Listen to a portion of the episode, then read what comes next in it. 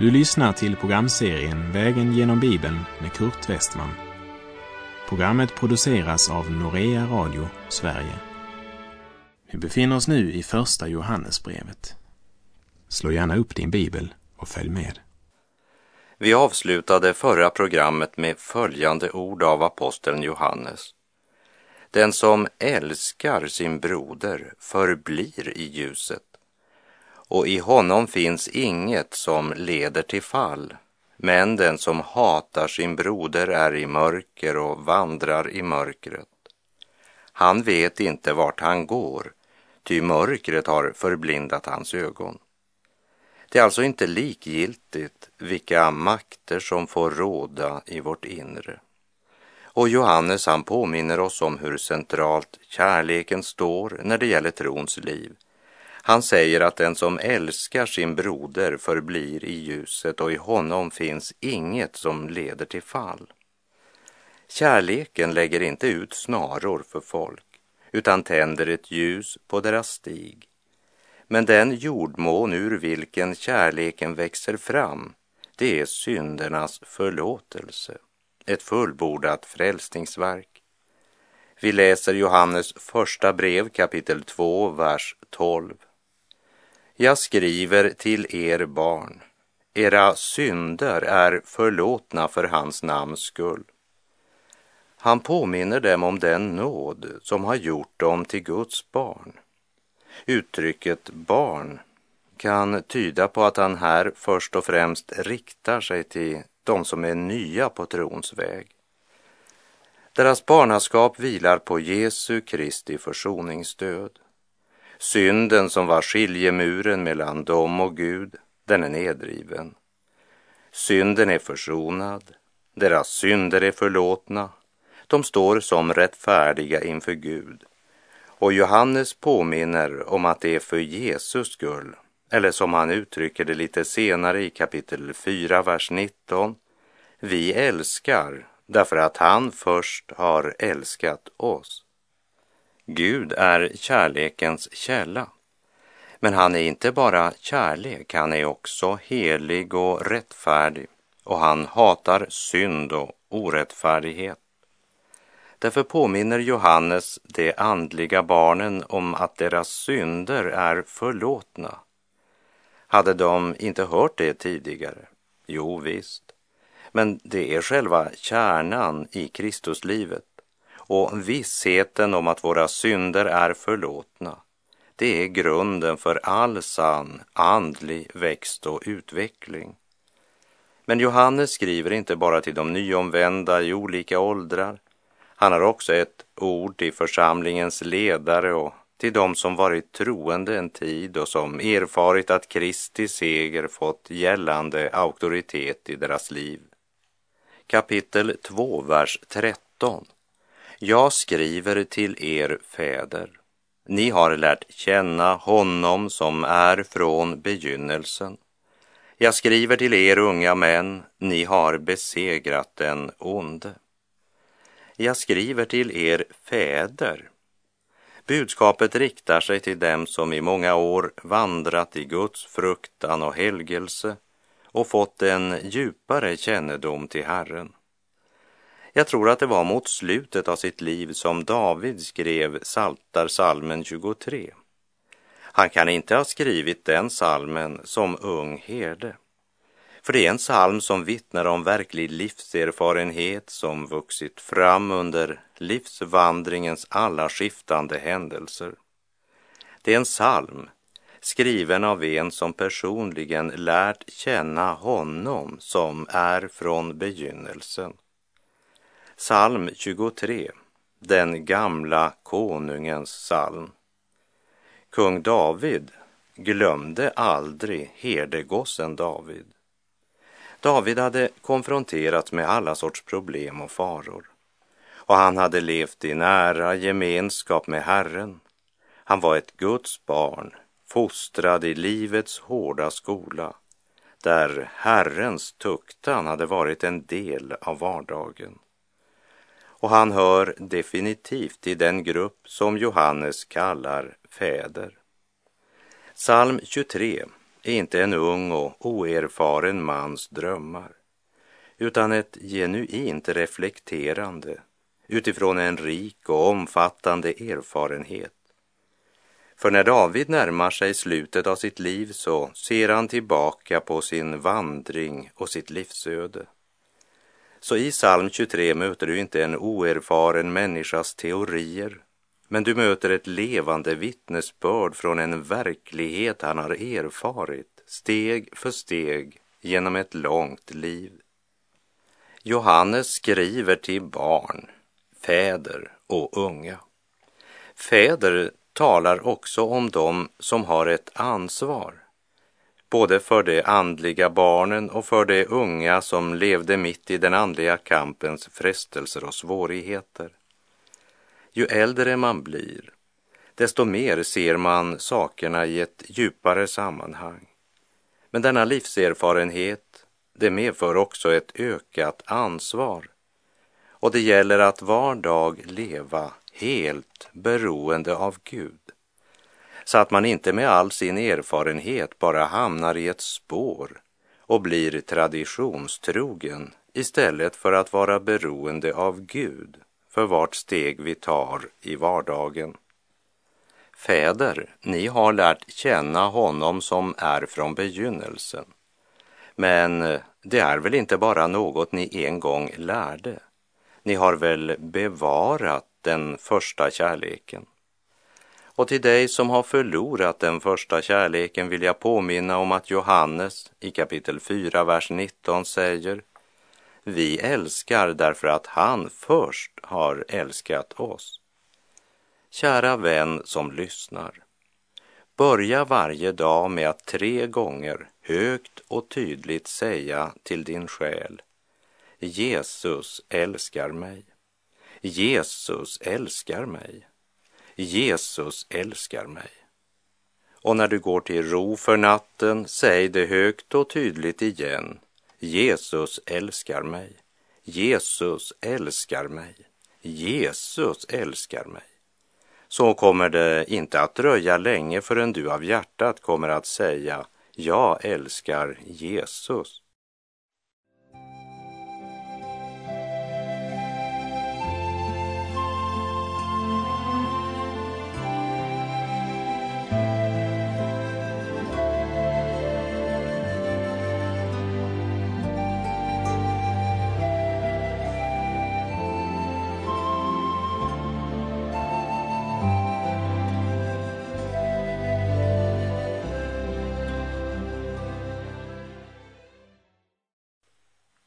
Samhörigheten i Guds församling betonas mycket starkt när Johannes i vers 14 talar både om barn, fäder och unga män.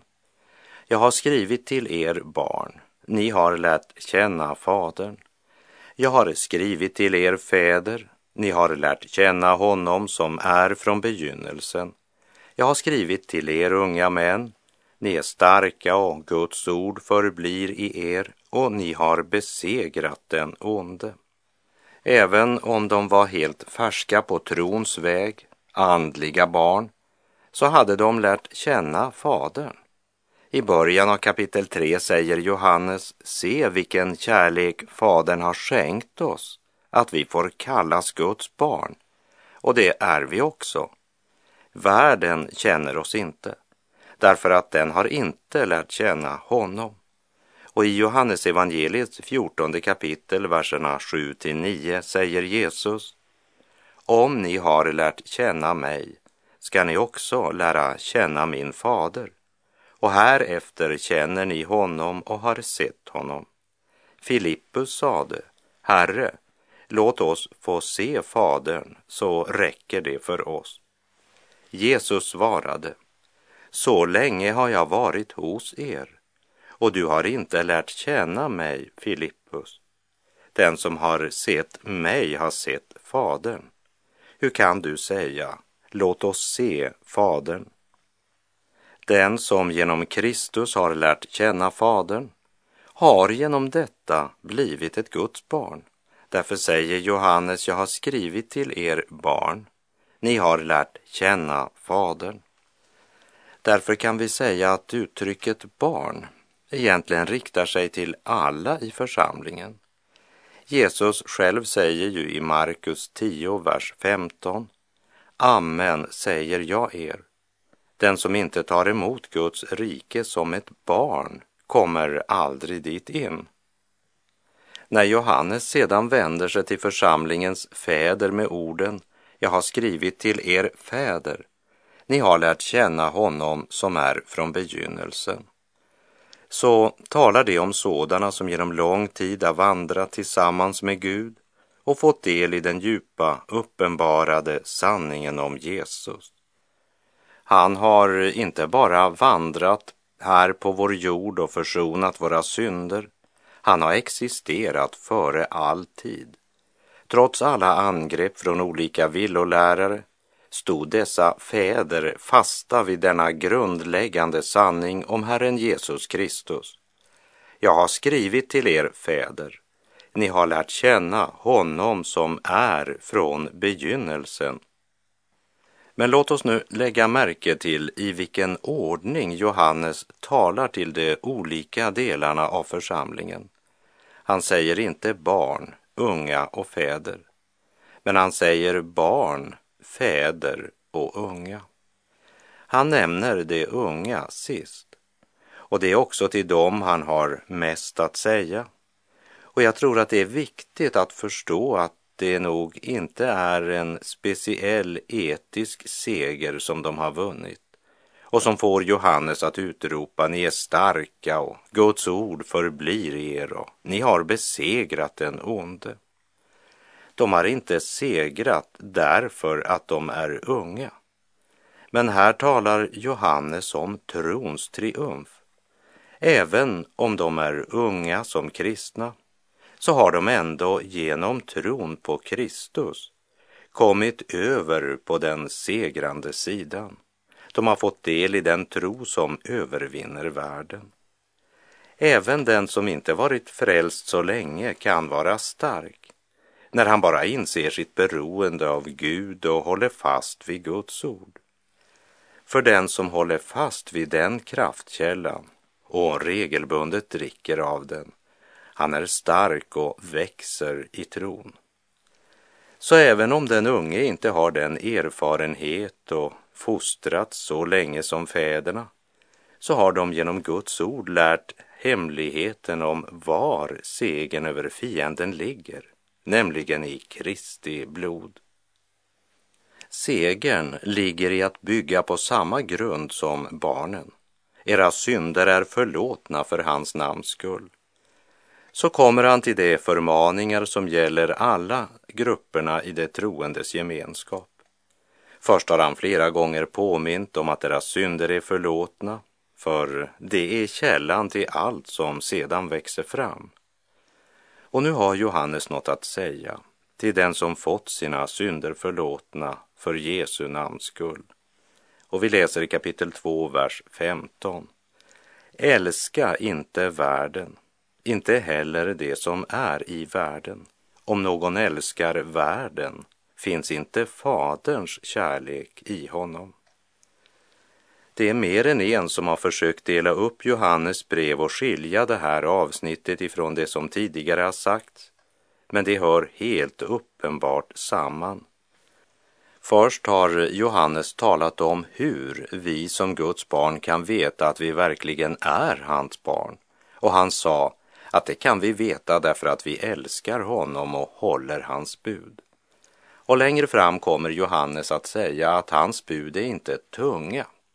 Och det är inte lagen, de tio buden Johannes talar om, utan de befallningar Herren Jesus gav alla sina efterföljare. Vi har fått en öppen väg in till det allra heligaste, där vi lever i en nära relation med den uppståndne Kristus. Någon har sagt att Romarbrevet handlar om hur vi kommer ut ur träldomshuset. Efesierbrevet visar oss vägen in i festsalen. Hebreerbrevet, hur vi träder in till nådens tron. Medan Johannes brev talar om hur vi träder in i den gudomliga närheten.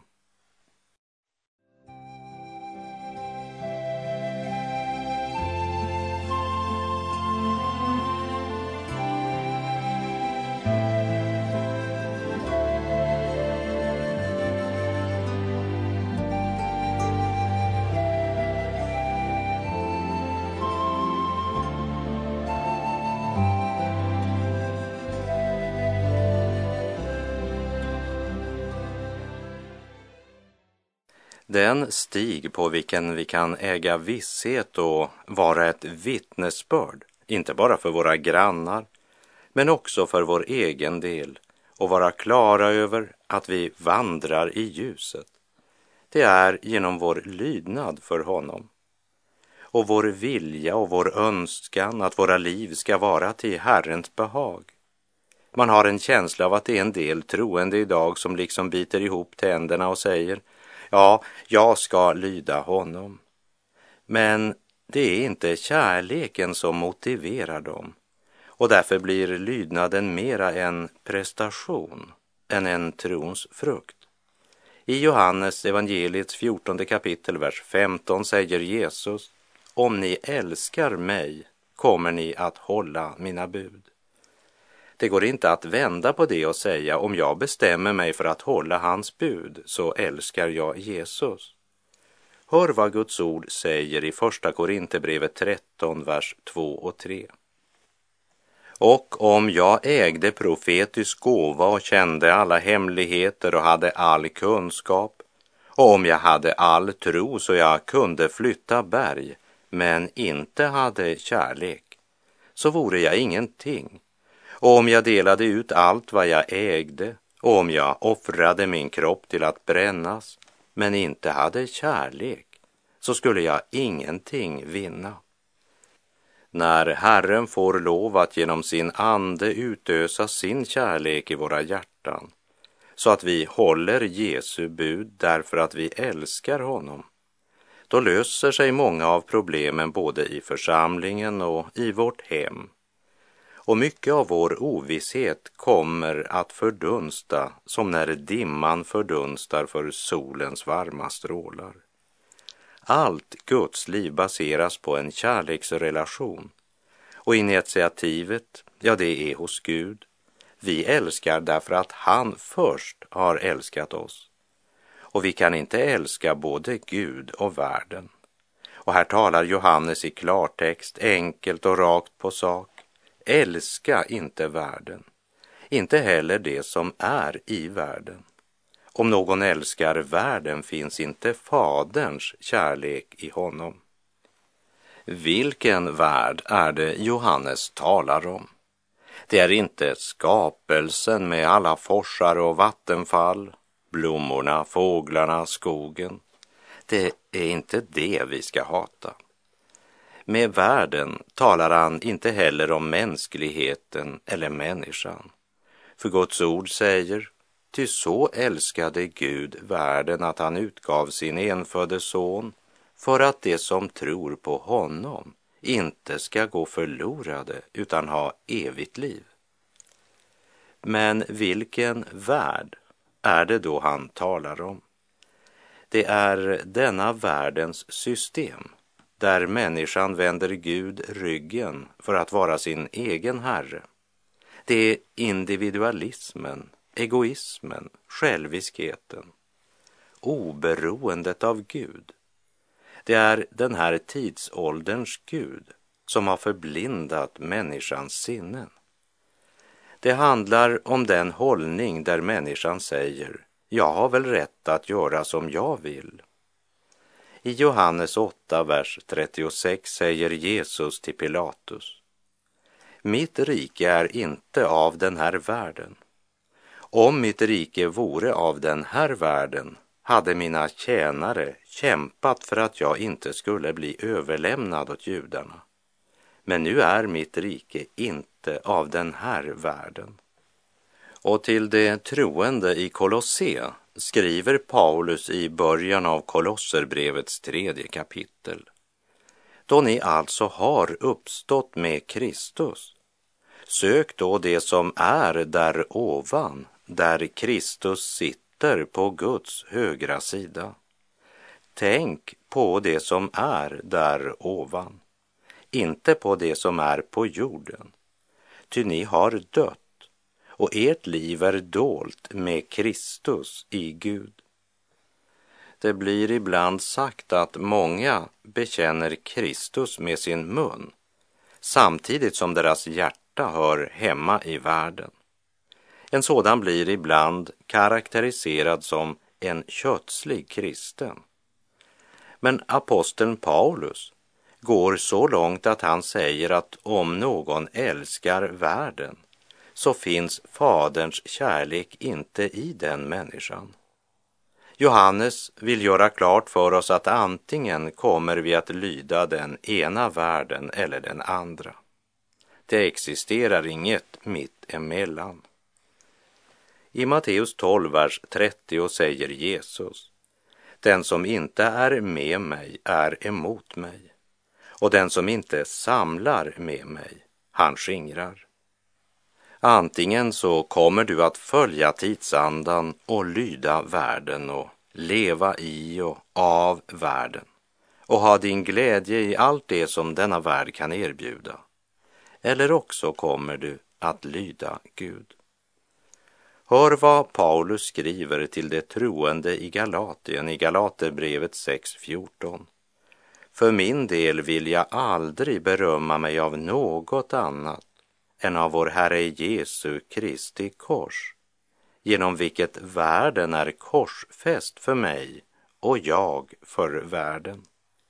Paulus säger, mellan mig och den sataniska världen står det ett kors. Både Gud och världen ropar på mig och som ett Guds barn låter jag Gud, som av nåd placerade korset mellan mig och mina synder, också placera korset mellan mig och världen. För antingen så har man korset på båda dessa ställen, eller också lever man inte under korsets bevarande skugga. Vi predikar Kristus som korsfäst för judarna en stötesten och för hedningarna en dårskap, skriver Paulus i Första Korinthierbrevet 1.23. Och Petrus han talar i sitt andra brev kapitel 2 om att de har lärt känna vår Herre och Frälsare Jesus Kristus och undkommit världens smitta. Den värld om vilken skriften i Första Korinterbrevet 7.31 vittnar, ty världen, sådan den är, går mot sin undergång. Det är till den världen Jesus ropar, omvänd er, himmelriket är nära. Jesus, den eviga kärleken, kom själv till denna jord och förkunnade genom detta att Guds rike är mitt ibland oss. Men det är ett rike vars härlighet är dold för den som vandrar i mörkret. Den som gör det onda avskyr ljuset och kommer inte till ljuset för att hans gärningar inte ska avslöjas. Men den som handlar efter sanningen, han kommer till ljuset för att det ska bli uppenbart att han gör vad Gud vill, säger Jesus i Johannes evangeliets tredje kapitel. Aposteln Johannes, en av Jesu efterföljare, ropar Älska inte världen, inte heller det som är i världen. Om någon älskar världen finns inte Faderns kärlek i honom. Låt oss bli stilla efter programmets slut och tänka över vad Gud just nu vill säga dig och mig med dessa ord och vilken konsekvens det bör få i våra liv, här och nu. Glädje utan Gud ej finnes, utan Gud ej finnes frid. Tom den lycka är som vinnes om vi glömma Gud därvid. Men ej högsta nöd ska rycka glädjens känsla ur vårt bröst. Om i både nöd och lycka vi förnimma Herrens röst. Och med det så börjar vår tid bli ute för den här gången. Men jag ber om att vår Herre Jesu Kristi Gud, härlighetens fader, ska ge oss vishetens och uppenbarelsens ande så att vi får en rätt kunskap om honom och att vi också får nåd att handla i samsvar med vår kunskap. Älska inte världen, inte heller det som är i världen, säger Guds ord. Herren vare med dig. Må hans välsignelse vila över dig. Gud är god. Tänk en gång när slöjan brister skåda får staden med Guds underbara härlighet. Vad min tanke ej kan tänka, ögat ej har sett, skall jag skåda i Guds underbara stad.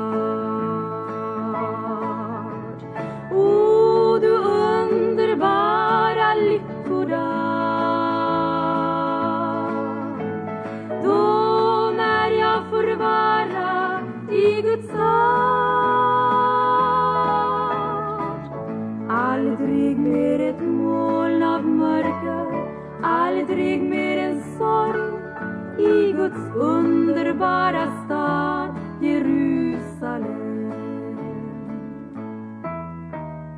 Aldrig mer en sorg som plågar, aldrig mer en tår bränna skall min kind som här i främlingsland. Ingen vän som sviker, inte ett band skall brista mer. Inga varför i Guds underbara stad.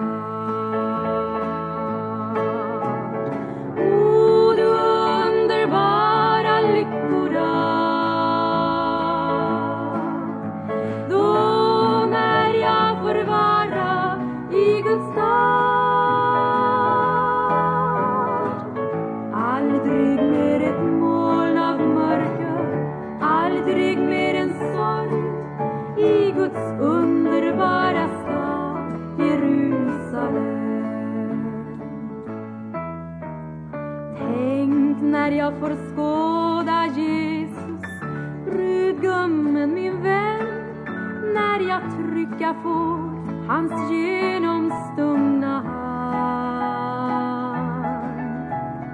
Då när änglakören sjunger Lammets pris och lov skall och jag med frigjord själ få stämma